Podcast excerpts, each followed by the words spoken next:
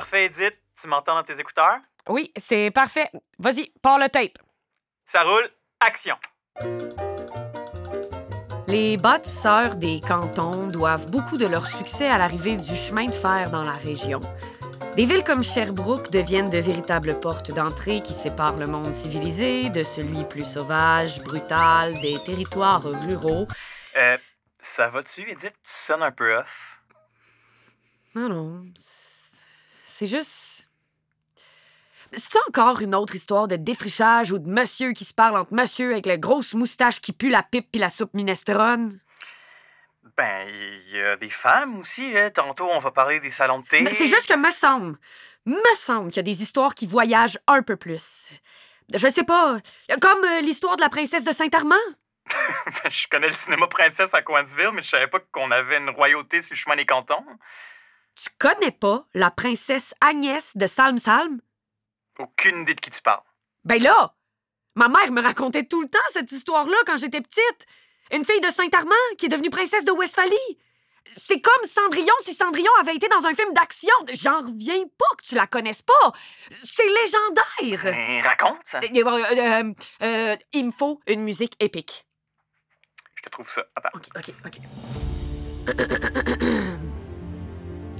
Notre histoire commence dans la petite ville frontalière de Saint-Armand-Ouest, tout près du lac Champlain, en 1857. Elisabeth Agnès Winona Joy, une adolescente métisse qui tient pas en place, décide de quitter le foyer familial pour se joindre à une troupe de cirque ambulante. T'en fais foraine à princesse? Où tu t'en vas avec ça? Je te le dis, c'est capoté. Euh, C'est comme si le gars des autotamponneuses de la foire agricole devenait un prince en Europe. C'est pas loin. Mais elle, elle était vraiment plus badass. Je peux pas croire que tu connais pas cette histoire-là.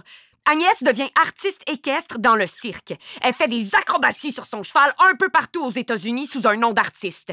Elle se fait appeler Agnès Leclerc. Fancy! Donc, ben, J'imagine qu'elle trouvait que Winona Joy, ça manquait de raffinement. Ouais, Winona Joy, ça fait plus chanteuse country que grande artiste équestre. Oh, mais tu vas voir, sa vie est aussi épique que n'importe quelle épopée country. Attends, attends, attends. Oh, oh, hey, c'est bon ça! Fait que Agnès Leclerc, l'artiste équestre de Saint-Armand-Ouest, la saltimbanque en selle western, devient rapidement une vedette à travers l'Amérique. Mais en 1862, la guerre de sécession bat son plein. Elle se retrouve à Washington, la ville est en pleine ébullition patriotique, puis Agnès fait une rencontre qui va changer sa vie. Elle rencontre son prince. Tu l'as deviné! Écoute bien ça. Félix Constantin Dzou de Salm-Salm, un beau prince allemand avec une petite moustache qui part des deux côtés de sa bouche en ligne droite comme deux baïonnettes. Cette moustache-là sentait plus la choucroute que la soupe minestrone. Fait que c'est le coup de foudre pour la moustache à la choucroute. Les tourtereaux se marient en cachette parce que de- c'est mal vu qu'un prince marie une fille ordinaire. Une cavalière saltimbanque, métisse en plus. T'imagines? Mais c'est pas fini. Agnès se contente pas d'être juste l'épouse de. Elle s'engage dans les services médicaux de l'armée de l'Union. Ah, l'armée de Lincoln, les abolitionnistes. Oui, oui, ceux qui voulaient mettre fin à l'esclavage. Elle va devenir une vraie légende dans l'histoire de la guerre civile américaine pour son courage sur les champs de bataille puis dans les hôpitaux. Ah, Je l'imagine transporter des blessés en faisant des acrobaties sur son cheval. Ah, ah, À la fin de la guerre, son mari se cherche une job, puis surtout une nouvelle aventure. Il traverse la frontière au Mexique où il se bat contre les révolutionnaires mexicains. Ben là, il a comme choisi le mauvais camp. Ouais, euh, mettons qu'ils ont pas toujours idée dans quoi ils s'embarquent. Puis le prince Félix va payer. Les rebelles de Juarez vont le capturer, lui puis l'empereur mexicain Maximilien. On donne l'ordre de les fusiller. Puis Agnès, elle? Agnès va traverser le Mexique pour rencontrer le nouveau président Juarez pour négocier la vie de son prince allemand. Hey, mais c'est pas rien, ça. Il y avait plein de guérillas et des pillages. Ça prend du culot. Je, je me demande qu'est-ce qu'elle lui a dit. euh. Je te le dis, Joe, la princesse Agnès de San Salm mérite son propre podcast à elle seule. Elle réussit à faire libérer son mari, puis ensemble, ils repartent à New York, puis en Europe après ça, en 1868. C'est la première fois qu'elle met les pieds là. Il rentre au château de la belle famille à Schloss Anhalt, puis c'est là qu'elle vit vraiment sa vie de princesse.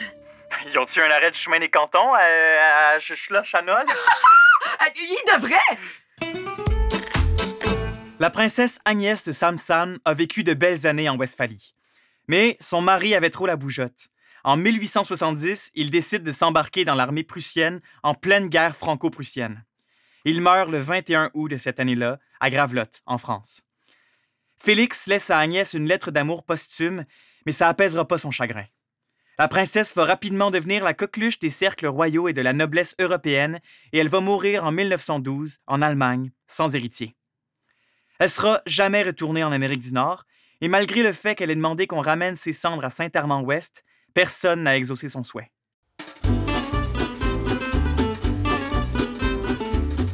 L'Histoire en Cannes est une production de Traces et Souvenances pour le Chemin des Cantons. Les textes sont de William S. Messier. La recherche est de Laurent Busseau, avec les voix de Anne-Catherine Chaquette et François-Louis Lorrain.